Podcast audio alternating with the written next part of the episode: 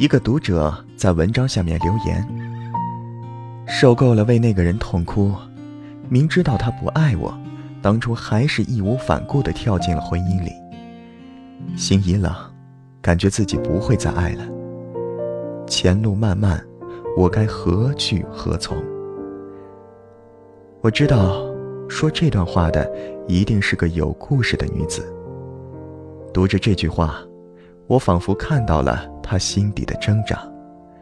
他怀疑、犹豫，想要离开，又怯懦不舍。他愤恨，觉得天下男人都是一样的货色。我轻轻地敲下一句话，回复他：一辈子很长，还是应该。和一个自己喜欢也喜欢自己的人在一起。每一个故事的背后，都有一段欢笑，一段悲伤。那些豪爽的说着“我有故事，你有酒吗”的女生，谁没有经历几段痛到骨髓的爱情呢？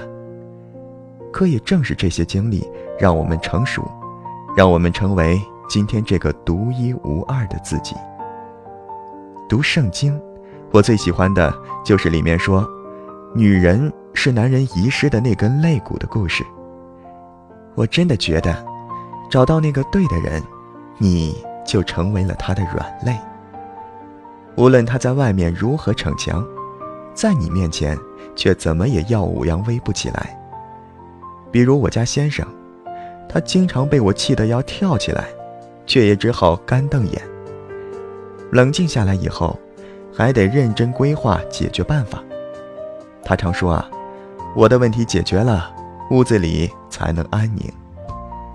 这个年年通过狙击手测试的血性男儿，在我这儿，竟然温顺的像头小羊。并不是我驯服有术，只是因为，我们懂得彼此的好，就容忍了对方的小缺点。而遇到错的人呢？就像肋骨装错了位置，怎么都不合适，彼此让对方感到不适，或是爱的多一点的一方委曲求全。但最终毕竟是不正确的组合，两个人还得分手，把肋骨卸下来，重新去找到自己的归属，重新组装。卸肋骨的那个阶段，一定是痛苦不堪的，可为了一辈子的幸福。别无他法，我们总不能因为怕疼，就将就一辈子吧。凑合，是对自己不负责任；不将就，才是为自己着想，才是对爱情的尊重。有时候，放手也是一种爱，放过别人，也放过了自己。爱情或婚姻里，想靠将就来换取幸福。成功的可能性基本为零。鲁迅的妻子朱安，精心伺候朱母，忍耐了几十年，却连鲁迅一个正眼都没有换来。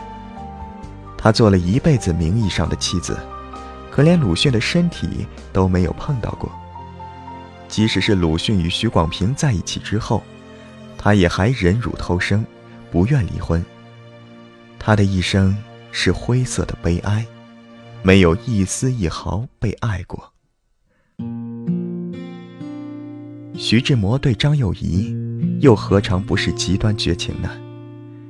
他带着希望去欧洲与她团聚，却被她嫌弃，笑他是乡下土包子。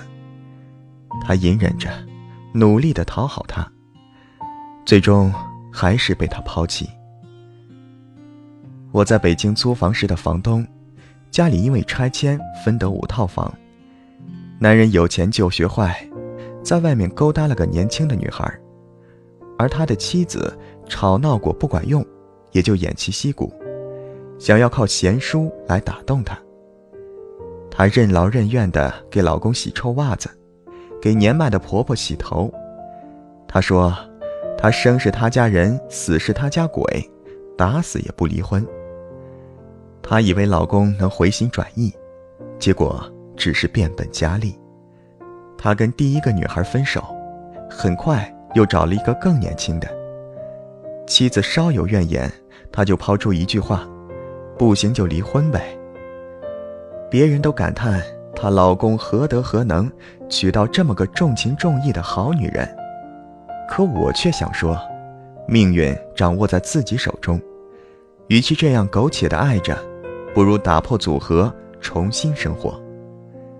在忍受了 N 年之后，妻子终于钻出了牛角尖，跟男人离了婚，拿着两套半房子的钱，带着儿子在北四环安了家。爱情这种东西啊，就像是鬼神，宁可信其有，不可信其无。等着找着，哪天撞了大运，你就碰到了你的真命天子了。听说啊，他后来觅得良人，过得极幸福。醉到一点，怎会一息之间归于上天？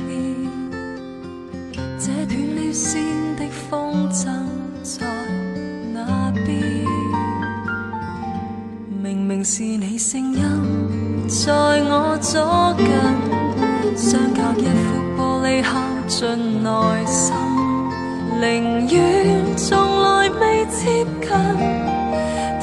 一方终于等到陌生，和你若不相识不相衬，令觅爱侣也会甘心。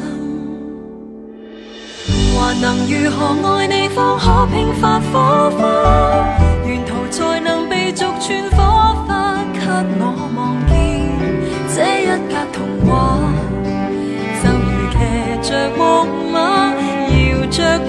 家沿途如能叫你一早叫到沙哑高呼一个密码几百万名字里谁是你谁让我查只想你我幸运到